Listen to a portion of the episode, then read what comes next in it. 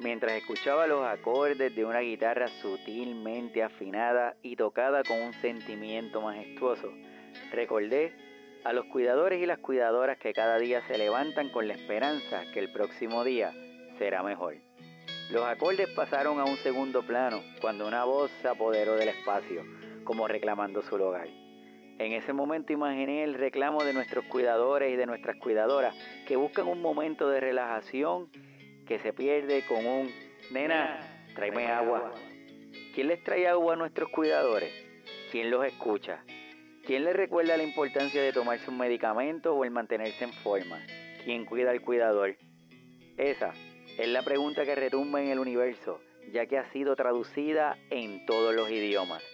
Y curiosamente, todos tenemos la respuesta. Existen desde decálogos del cuidador que describen las cosas que se deben hacer, hasta el síndrome del cuidador quemado, en el que se agruparon los síntomas de los cuidadores para que nosotros, desde la distancia, podamos identificar que están quemados y decir, ay bendito.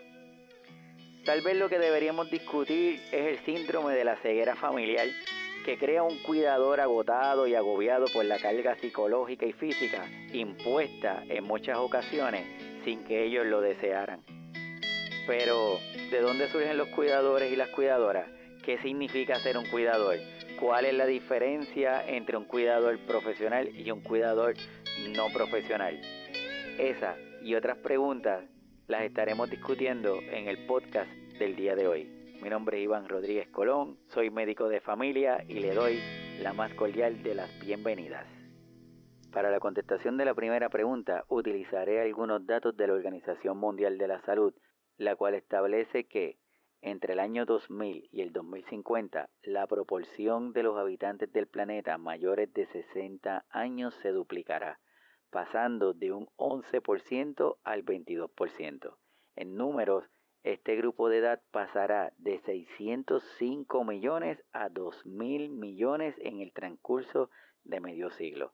Pero también la Organización Mundial de la Salud dice que habrá en el mundo más personas octogenarias y nonagenarias que nunca antes.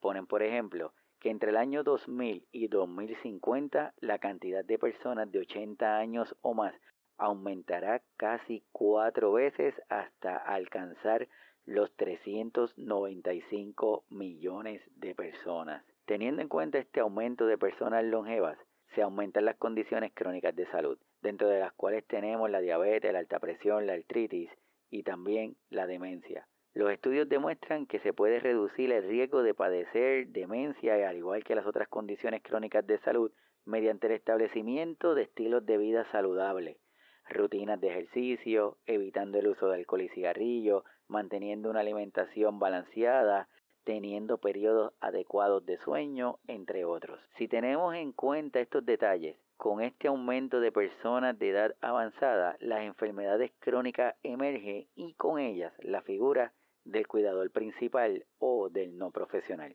Este regularmente está personalizado por los familiares, que son mujeres en edad reproductiva que deben dejar sus trabajos para poder dedicarse a cuidar a la otra persona asumen el rol de cuidadoras tanto en el aspecto físico y emocional de la persona en estado de dependencia. Y si a esto le añadimos la cantidad de tareas adicionales que tienen que desempeñar sin haber recibido en muchos casos una educación formal de cómo ser cuidadores o cuidadoras agrava la situación hasta el punto que pueden sentirse agobiados y abrumados poniendo en riesgo su propia salud física y emocional. Es por ello que surge también el cuidador profesional, el cual se describe en el portal de las personas con discapacidad de la siguiente manera.